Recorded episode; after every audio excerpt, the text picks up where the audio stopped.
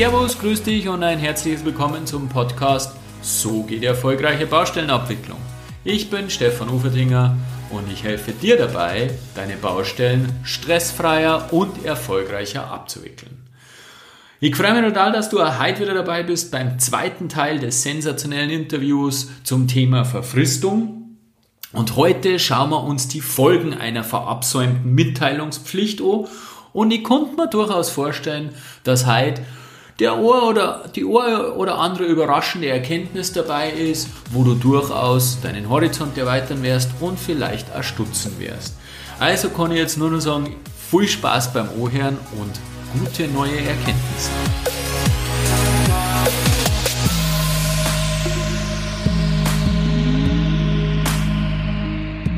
Ja, ich freue mich total, dass du heute wieder dabei bist äh, für den zweiten Teil der Podcast-Folge zum Thema Verfristung.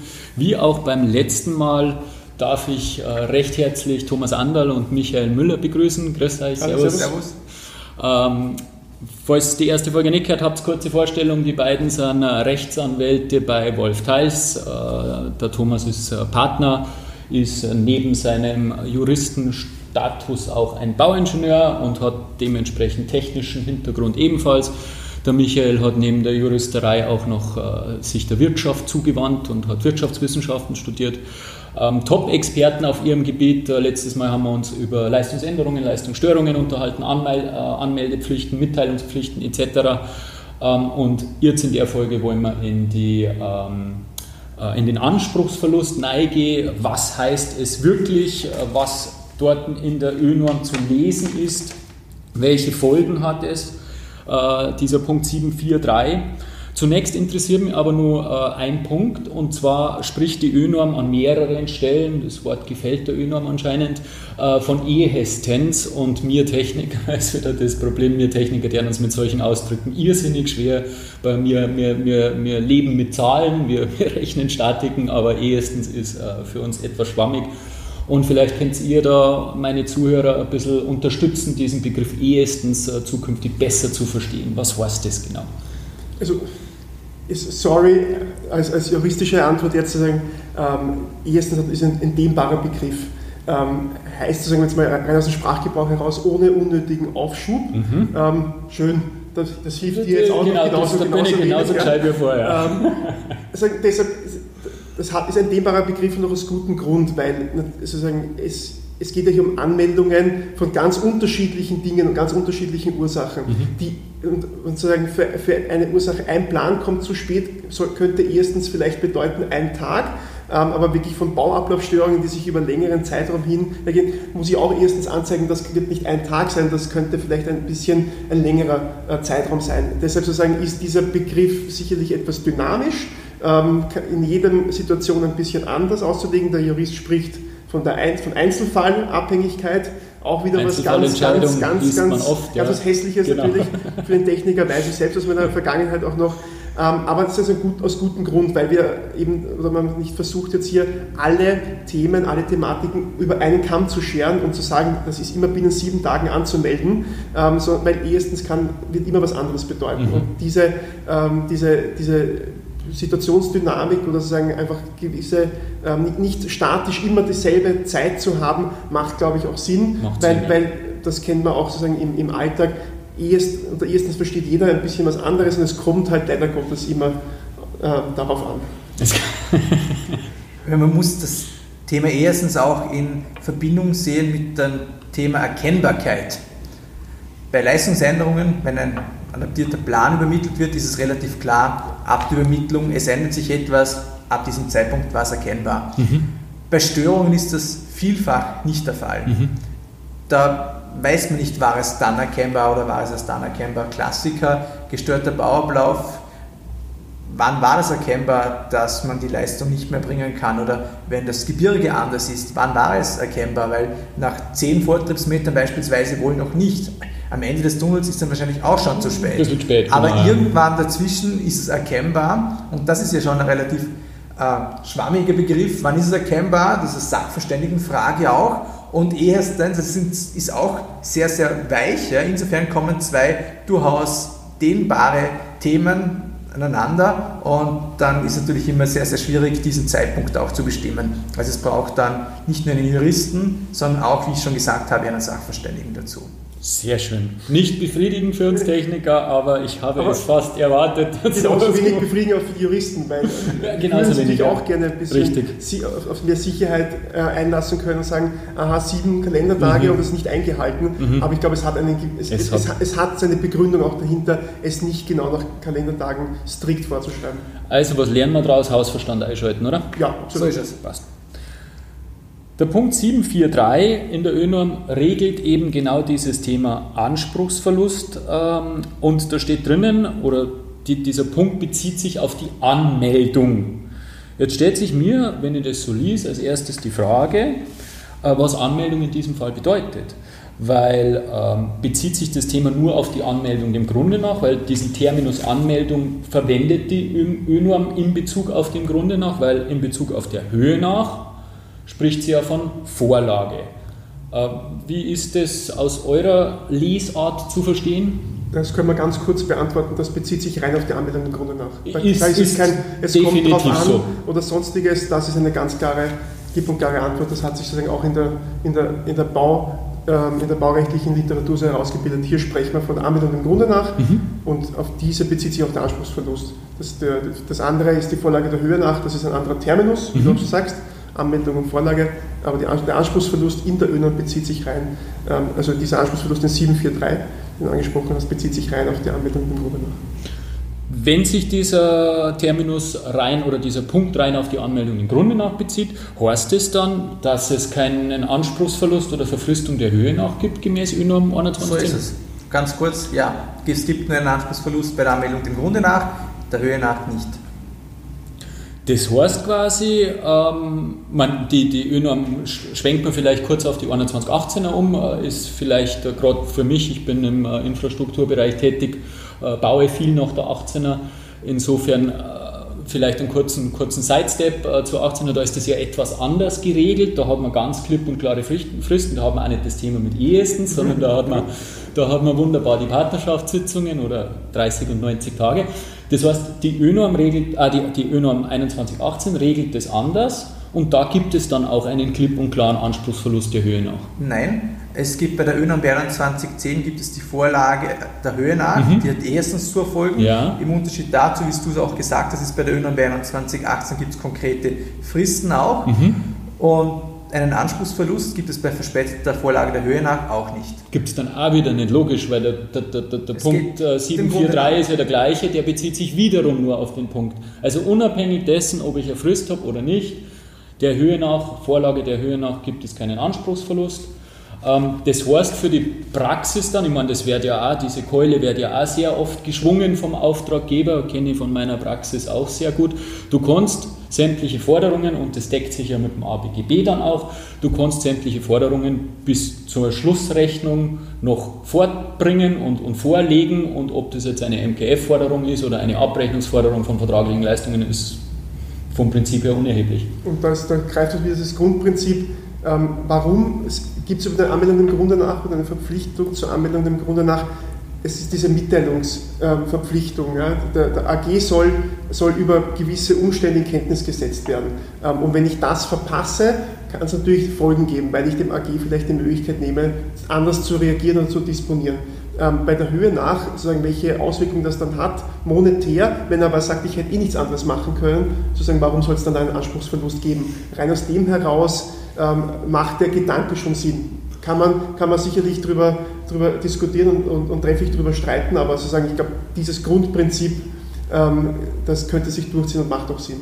Das Grundprinzip ist mir verständlich und logisch, wobei ich schon aus AG-Sicht äh, den Gedanken verstehe, dass ich äh, einen Kommentar einwende, so in der Art, äh, wenn ich gewusst hätte, dass so viel kostet, dann hätte ich anders entschieden. Ich habe einen konkreten, konkreten Fall kürzlich gehabt, da ist um eine Besämung von Böschungen auf, auf ziemlich große Fläche gegangen und die MKF-Forderung war extremst und man hat dann wirklich bei der Hälfte der, der, der, der, Ab, der, der besämten Fläche abgebrochen und hat gesagt, man macht es jetzt doch anders, man überlegt es nochmal, mhm.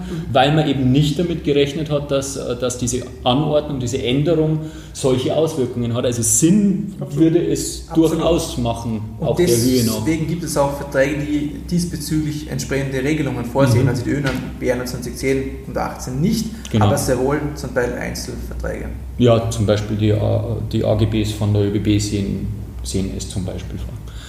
Ähm, wir haben es eh schon mehrfach gesagt, äh, dieser Punkt äh, 743 der ÖNorm dient eben dazu, den AG zu schützen.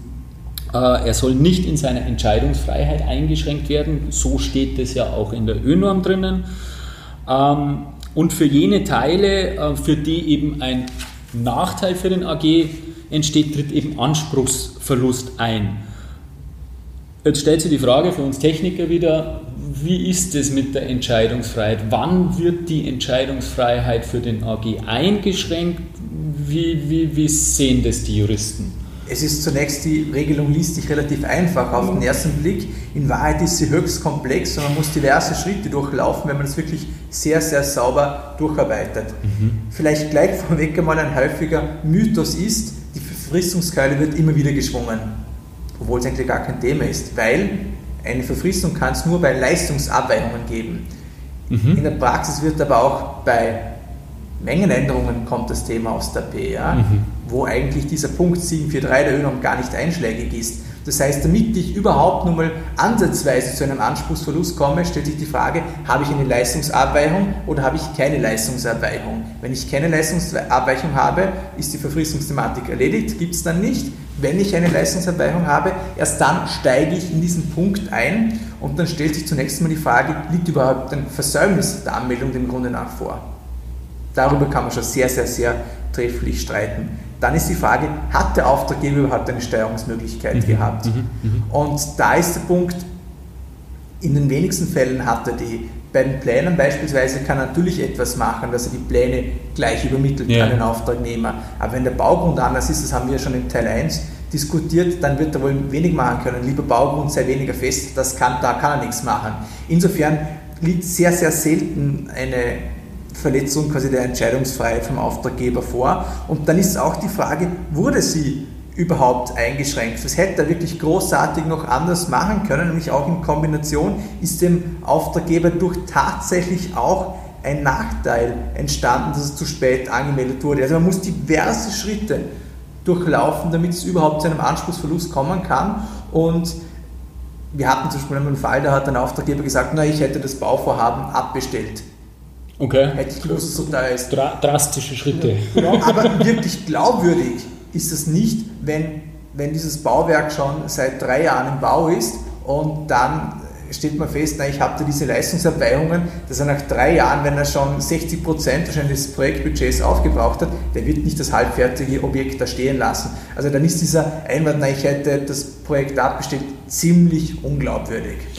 Vor allem, vor man, man, hört und liest auch immer wieder auf Auftraggeberseite, Anspruchsverlust, Verfristungskeule wird geschwungen und meine Entscheidungsfreiheit wurde eingeschränkt. Ähm, das ist zwar immer ganz nett, das liest man immer ganz gerne, aber wenn, wie gesagt, wenn, sich, wenn man sich den Wortlaut der ÖNOM eben ansieht, der dann sagt ganz ausdrücklich, es, es tritt Anspruchsverlust in dem Umfang ein, in dem die Einschränkung der Entscheidungsfreiheit des AG zu dessen Nachteil führt. Da sind das sehr viele Tatbestände, die, die da vorliegen müssen, dass es zum Anspruchsverlust kommt und dann auch nur in diesem Umfang. Nämlich, ähm, wie der Michael gesagt hat, hatte der AG überhaupt Entscheidungsfreiheit?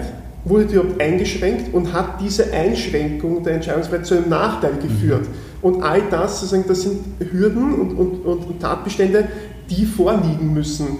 Ähm, einfach nur, dass der AG sagt, ich hätte anders entschieden, ähm, das ist mir zu plump. Mhm. Ja? Ähm, er muss sagen, was hätte ich anders entschieden ja? und warum hat mir, weil ich diese andere Entscheidung nicht treffen konnte, jetzt wirklich zu einem monetären Nachteil bei mir geführt.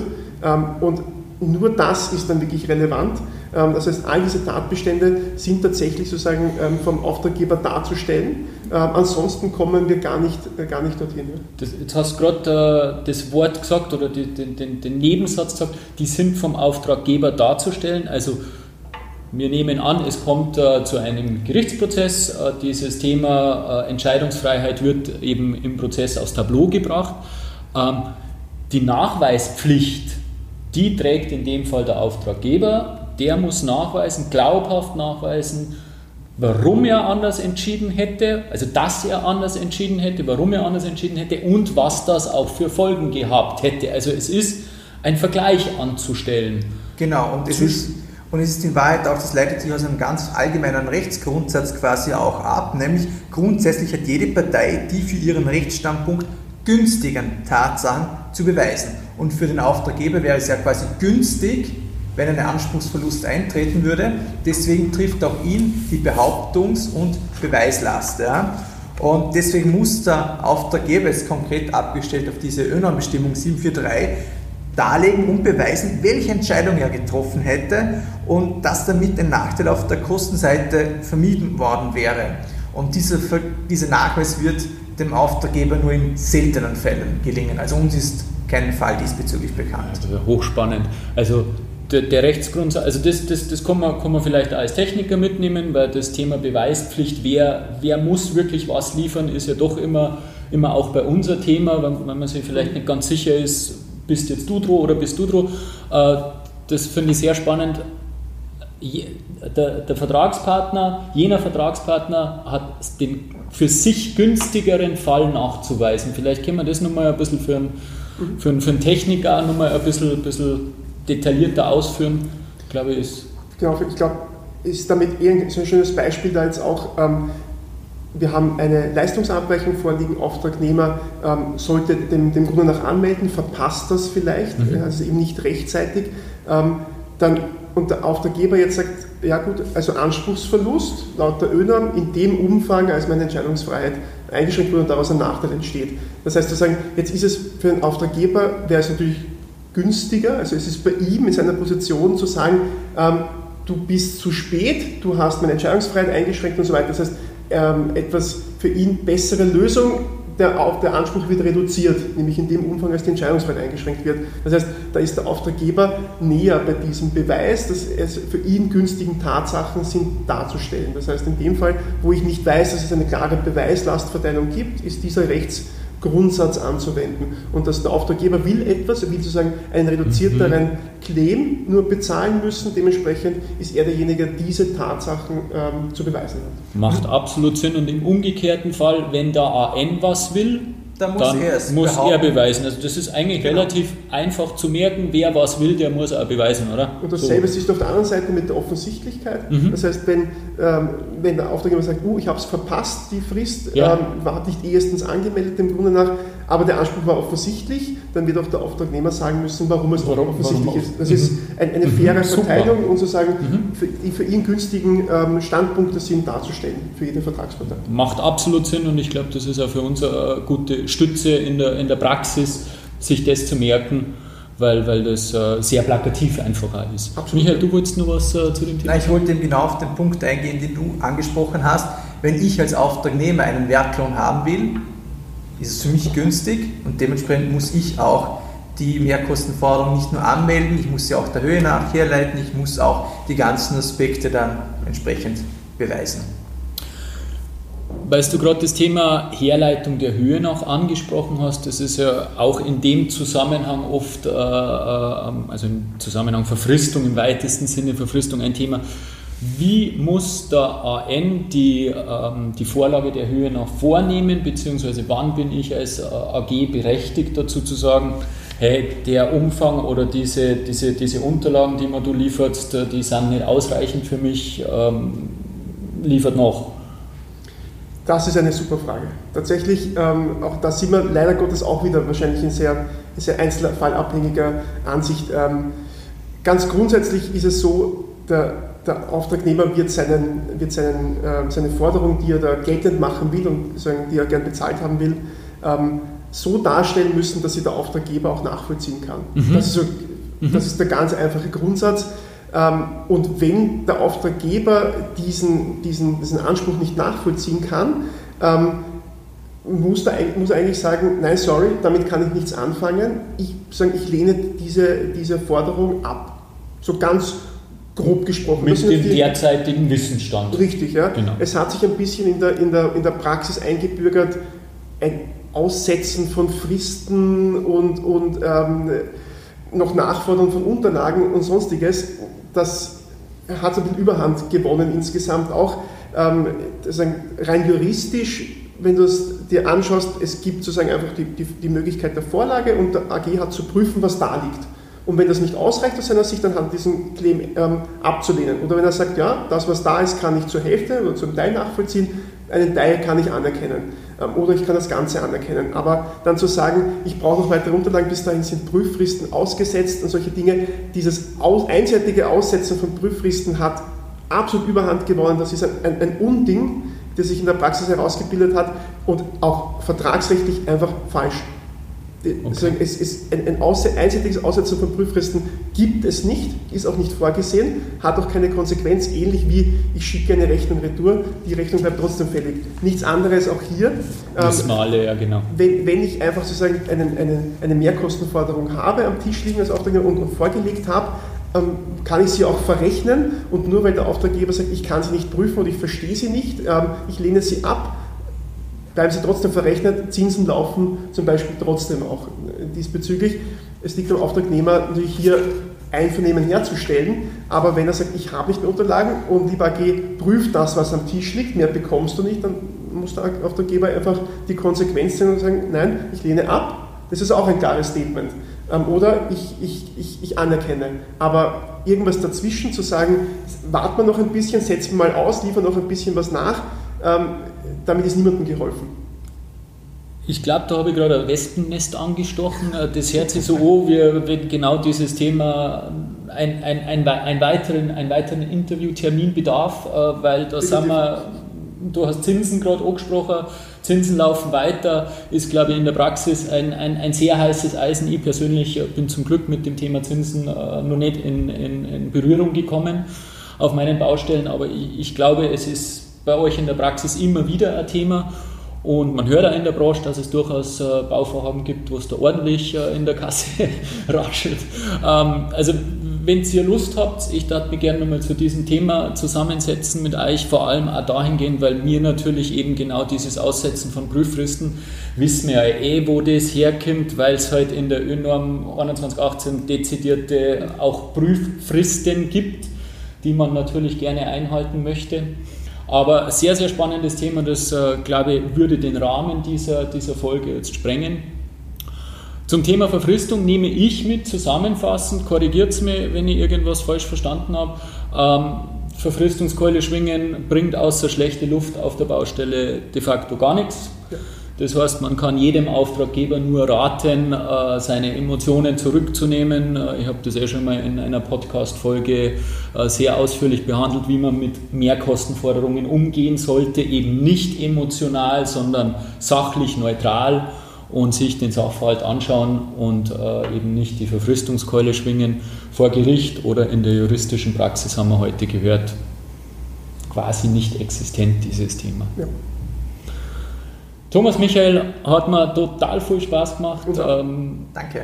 Ich freue mich, dass ihr euch die Zeit genommen habt. Ich weiß, ihr seid äh, viel beschäftigte ähm, ähm, Leute, die an Arbeit ersticken. Umso mehr freut es mich, dass äh, ihr euch die Stunde Zeit genommen habt, um mit mir zu plauschen. Und ich äh, freue mich auf eine Wiederholung. Ja, sehr gerne. Sehr gerne, ja. Sehr viel Spaß gemacht. Das Thema Zinsen können wir gerne wieder mal in einem derartigen Rahmen diskutieren. Das, das Angebot ist angenommen. Perfekt. Super. Servus. Ciao. Servus.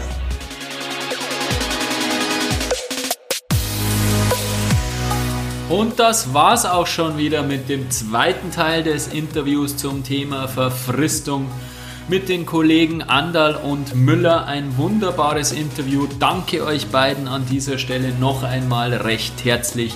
Ich finde einfach Interview und Podcast, das passt zusammen und ich freue mich auch schon wieder drauf, wenn ihr die nächste Gelegenheit habt, Kollegen vor, den, vor das Mikro zu bekommen. Aber bis dahin produziere ich die nächsten Folgen wieder alleine für dich und ich freue mich schon total drauf, wenn du die nächste Folge hörst. Dein Stefan Ufertinger.